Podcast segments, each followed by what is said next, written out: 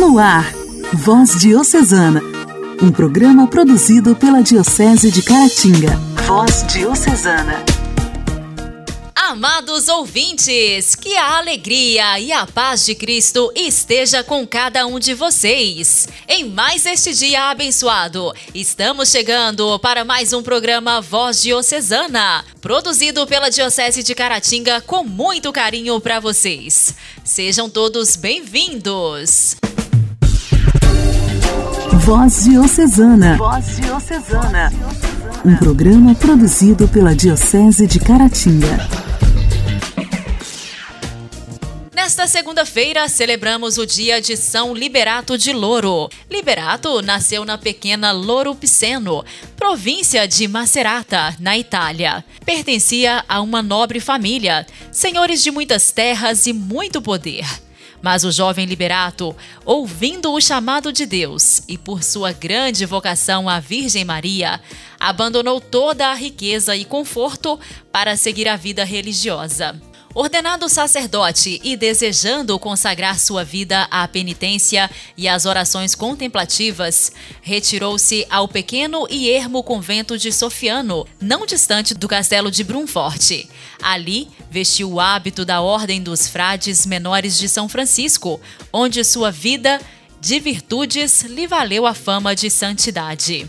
Em Florzinhas de São Francisco, encontramos o seguinte relato sobre ele. Abre aspas. No convento de Sofiano, o frade Liberato de Louro Pseno vivia em plena comunhão com Deus. Ele possuía um elevado dom de contemplação e, durante as orações, chegava a se elevar do chão. Por onde andava, os pássaros o acompanhavam, pousando nos seus braços, cabeça e ombros, cantando alegremente. Amigo da solidão, raramente falava, mas quando perguntado, demonstrava a sabedoria dos anjos. Vivia alegre, entregue ao trabalho, penitência e à oração contemplativa. Os demais irmãos lhe dedicavam grande consideração. Quando atingiu a idade de 45 anos, sua virtuosa vida chegou ao fim. Ele caiu gravemente enfermo, ficando entre a vida e a morte. Não conseguia beber nada, por outro lado, recusava-se a receber tratamento com medicina terrena, confiando somente no médico celestial, Jesus Cristo e na sua abençoada mãe. Ela milagrosamente o visitou e consolou quando estava em oração, se preparando para a morte. Acompanhada de três santas virgens e com uma grande multidão de anjos, aproximou-se de sua cama. Ao vê-la, ele experimentou grande consolo e alegria de alma e de corpo, e lhe suplicou, em nome de Jesus, que o levasse para a vida eterna, se tivesse este merecimento. Chamando-o por seu nome, a Virgem Maria respondeu: aspas, Não temas, filho, que tua oração foi ouvida, e eu vim para te confortar antes de tua partida desta vida. Fecha aspas. Assim, Frei Liberato ingressou na vida eterna numa data incerta do século XIII. No século XIX, após um complicado e atrapalhado processo de canonização, o seu culto foi reconhecido pelo Papa Pio IX, que lhe deu a autorização canônica de ser chamado de santo. A festa de Santo Liberato de Louro foi mantida na data tradicional de 6 de setembro, quando suas relíquias foram solenemente transferidas para o altar maior do atual Santuário de Liberato, em sua terra natal. São Liberato de Louro, rogai por nós. A alegria do Evangelho. O Evangelho. O Evangelho. Oração, leitura e reflexão. Alegria do Evangelho. O evangelho desta segunda-feira será proclamado e refletido por Padre Fernando Lopes, da Paróquia Santa Helena, em Caputira.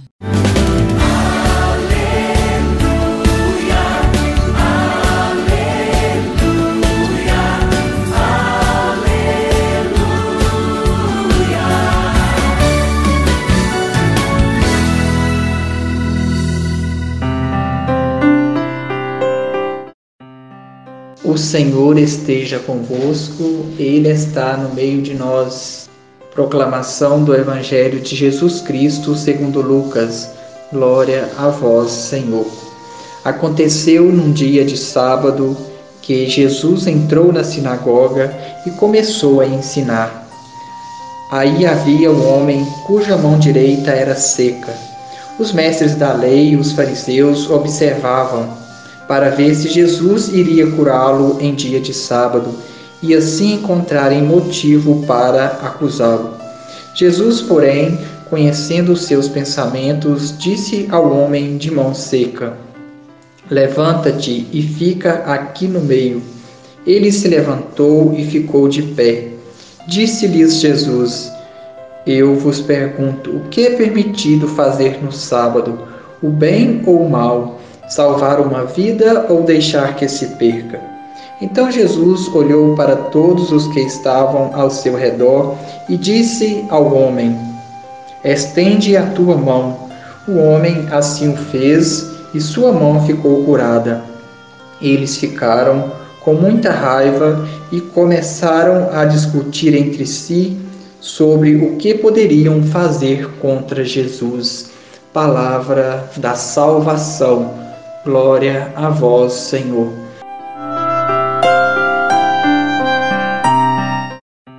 Meu querido irmão, minha querida irmã, ouvinte do programa Voz Diocesana, nesta 23 semana do tempo comum, o Evangelho de hoje nos convida a esta reflexão: fazer o bem em qualquer dia e a qualquer hora é o ensinamento primordial do Evangelho neste dia, ou seja, dos ensinamentos do próprio Jesus. A liturgia de hoje nos convida a esta reflexão. Como cada um de nós, também Jesus passou por diversas situações difíceis, como aquela em que ele cura o homem da mão seca em dia de sábado, que nós refletimos no evangelho de hoje, provocando assim o escândalo dos que viam o sábado apenas como dia de resguardo total mesmo que alguém tivesse morrendo, não podia fazer nada neste dia, pois era o dia sagrado. Neste sentido, a vida se torna menos sagrada que o sábado, menos importante do que a lei. E foi exatamente essa concepção de prática religiosa que Jesus começou a combater e buscou uma nova visão para aqueles presentes. Com a cura do leproso no dia de sábado, ele mostrou que fazer o bem não existe dia marcado. Todos os dias são dias para fazer o bem, para ajudar o próximo, para práticas que favorecem a vida. Que nossas práticas religiosas possam nos ajudar a superar essas pequenas coisas, essas leis que são bem menores do que fazer o bem. Por isso, meu querido irmão, minha querida irmã, precisamos seguir os mandamentos de Deus, viver na prática diária como consiste os ensinamentos do próprio Cristo. Que assim Deus nos abençoe e nos fortaleça na nossa caminhada, na nossa vida, nas nossas práticas, onde podemos e devemos realizar o bem, onde quer que estejamos. Assim seja. Amém.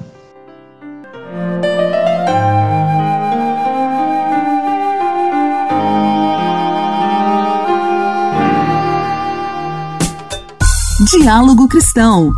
Temas atuais à luz da fé. Diálogo Cristão.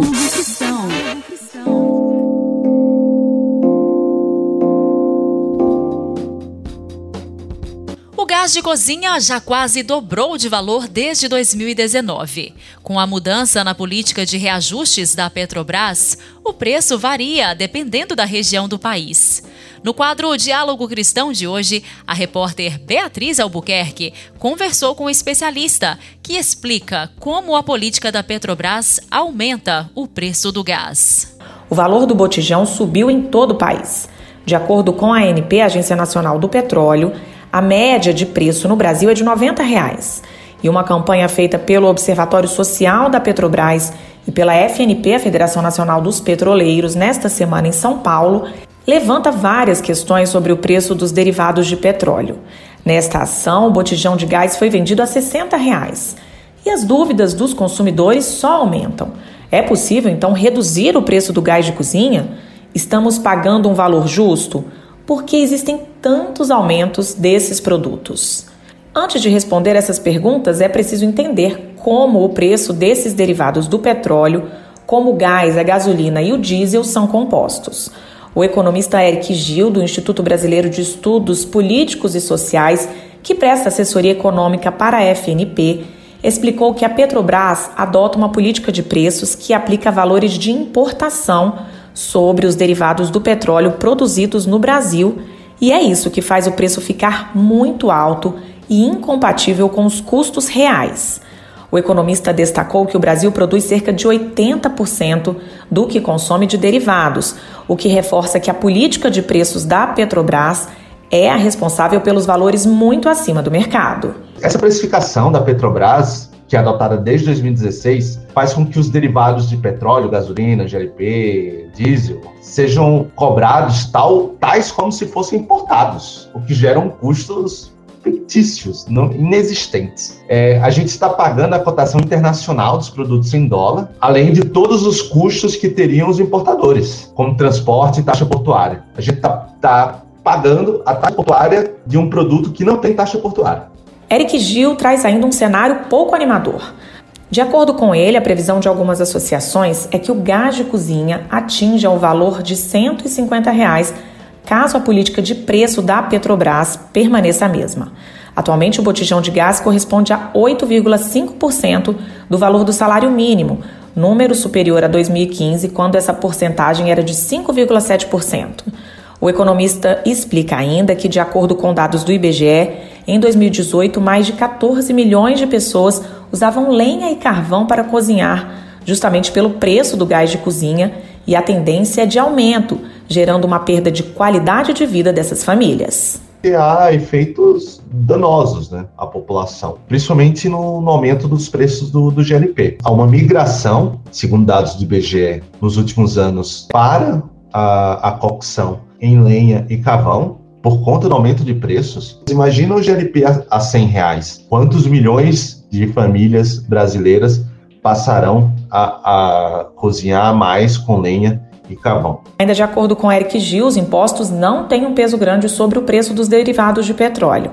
Não existe um imposto federal sobre o gás de cozinha e o ICMS está estável em 15,5%, o que demonstra que não é a política fiscal a responsável pelos crescentes aumentos de preço dos combustíveis e gás de cozinha.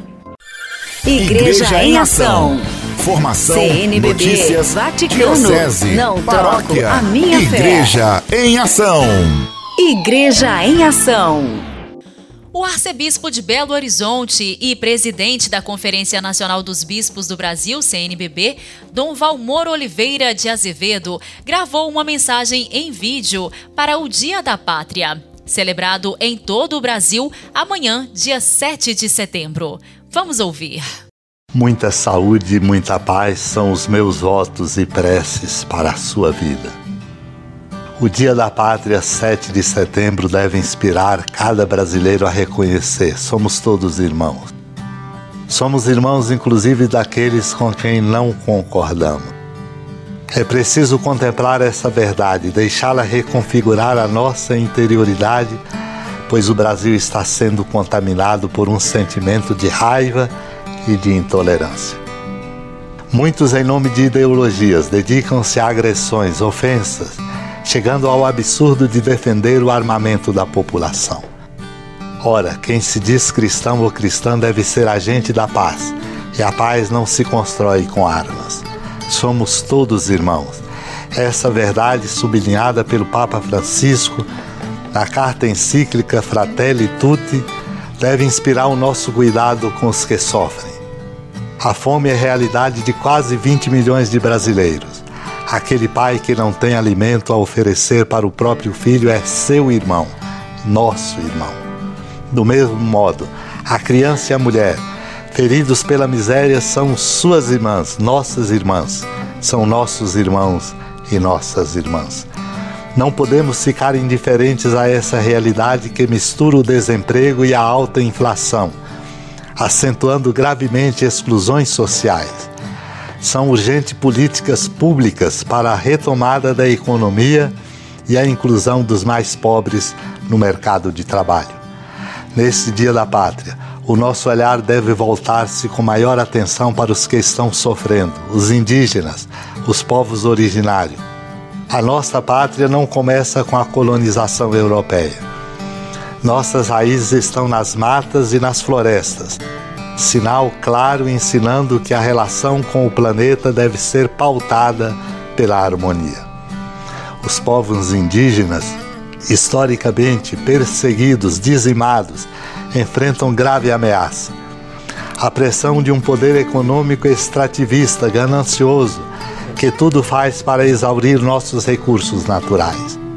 Esse poder tenta manipular instâncias de decisão, alterar marcos legais, para avançar sobre terras indígenas, dizimando a natureza, os povos originários e a sua cultura.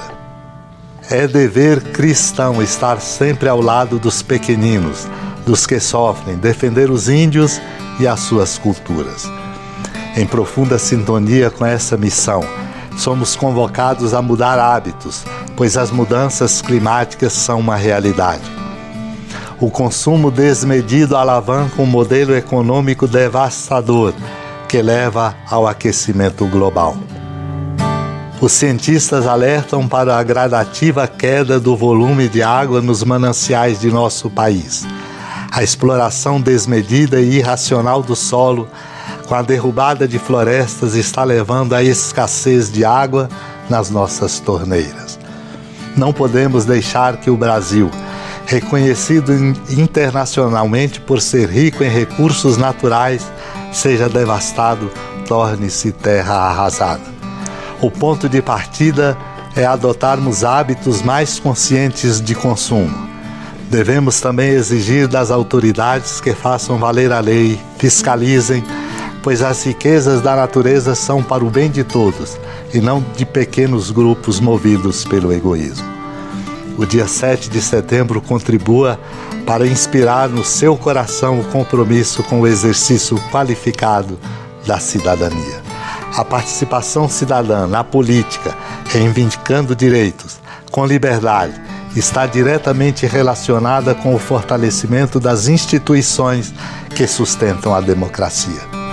Por isso, não se deixe convencer por quem agride os poderes legislativo e judiciário a existência de três poderes impede totalitarismos, fortalecendo a liberdade de cada pessoa. Independentemente de suas convicções político-partidárias, não aceite agressões às instituições que sustentam a democracia.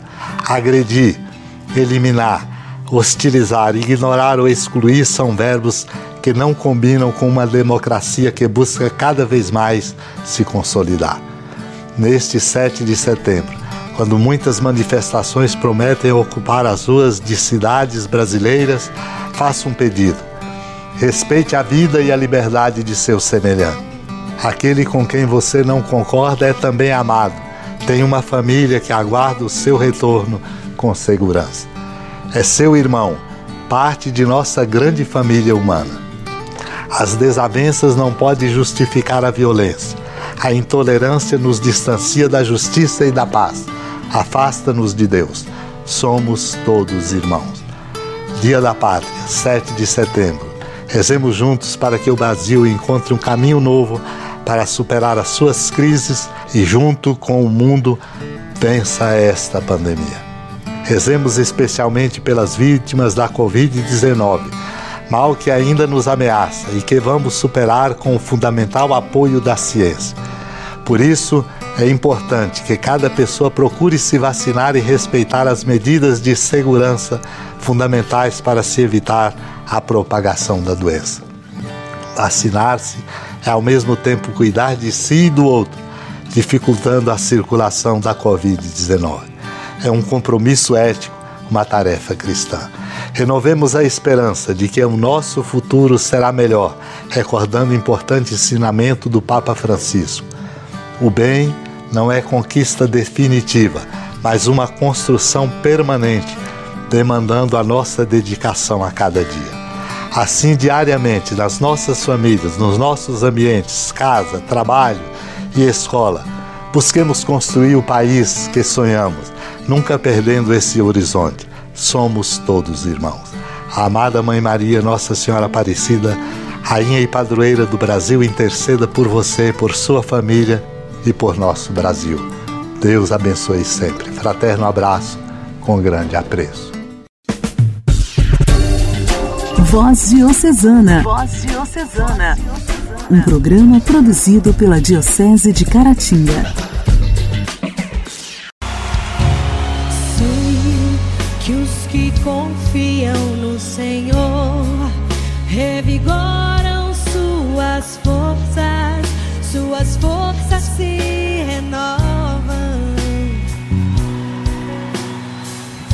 Posso até cair mas consigo levantar, pois recebo dele asas. E como águia me preparo pra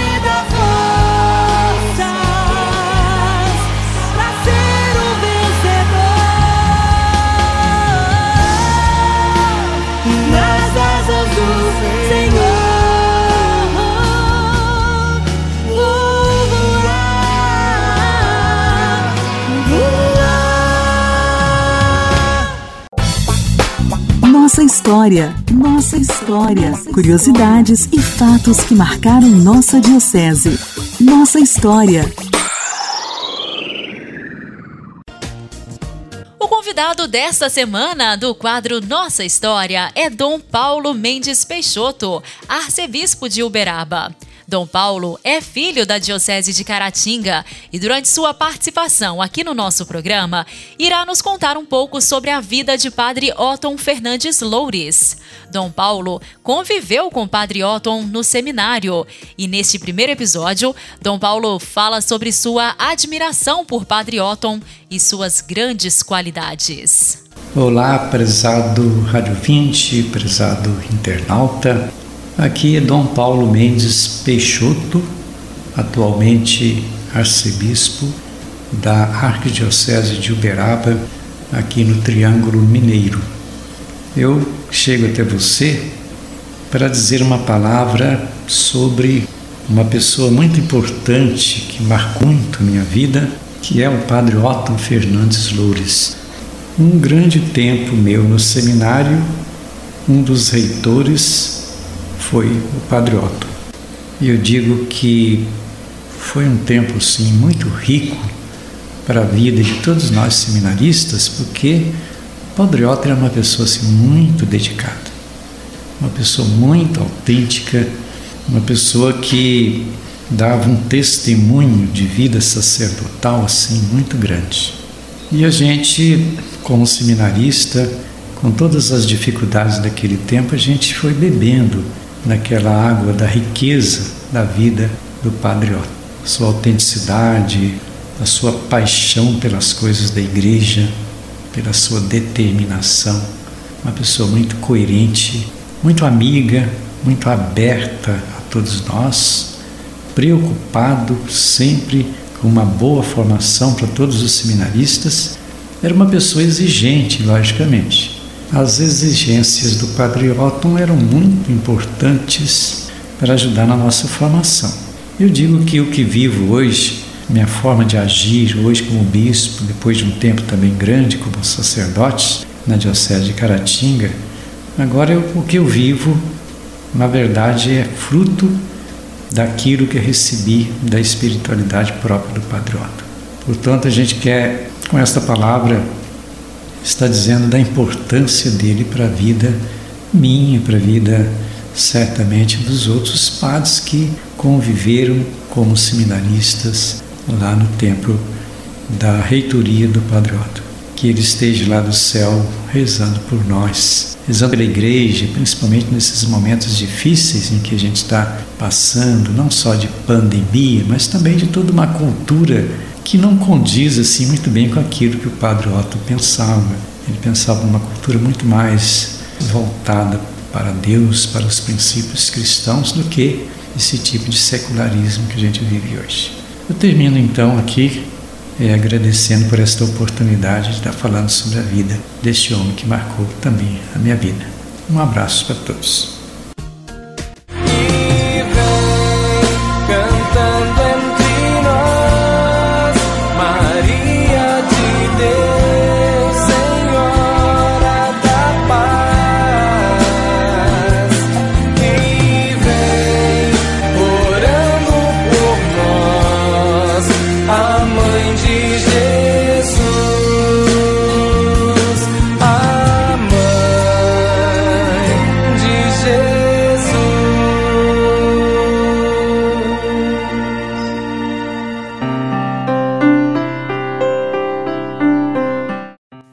Povo de Deus, paz e bem, eu sou o Padre Marlone e esse é o nosso Momento Mariano.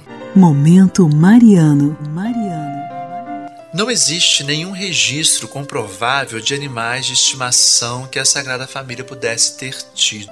Em Israel, naquela época, geralmente só os ricos podiam se dar ao luxo de ter um animal que não trabalhasse para ganhar o próprio sustento. Contudo, nos agrada né? imaginar quando a Sagrada Família vivia no Egito, Maria teve o conforto e a companhia de um gato, pelo menos um gatinho. Gatos domésticos têm feito parte dos lares egípcios quase desde o início de sua civilização. Durante a época em que Maria, José e Jesus lá viveram, os gatos teriam sido comuns, insinuando-se em meio a pernas conhecidas, miando por leite enquanto andavam para trás, enrodilhando-se confortavelmente sobre pilhas de roupas lavadas que se acabou de dobrar. Em suma, fazendo exatamente o que os gatos ainda hoje gostam de fazer. Embora o gato não seja o animal favorito de estimação de todo mundo, a companhia de animais tem feito parte da humanidade desde que os primeiros seres humanos pisaram na savana.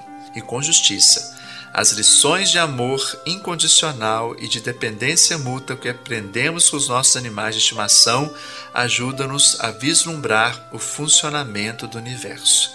Por isso, para você que tem aí um animal de estimação, é sempre bom cuidar dele com carinho né, e ter muito cuidado mesmo com, com nossos animais de estimação. Se não, é melhor nem tê-los. E aí, você tem algum animal de estimação? É, os animais têm te ensinado alguma lição que você tem aprendido com eles? Meus irmãos e minhas irmãs, é preciso nos alegrarmos e celebrarmos a vida, tanto humana quanto também animal. Ficamos então hoje por aqui. Forte abraço, Deus te abençoe e até o nosso próximo programa.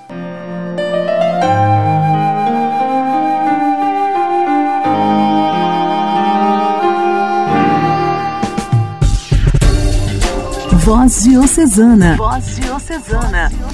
Um programa produzido pela Diocese de Caratinga. Meus amigos, uma nova semana está se iniciando. Novos sonhos, novas esperanças, novas expectativas, novas chances e uma nova oportunidade de recomeçar.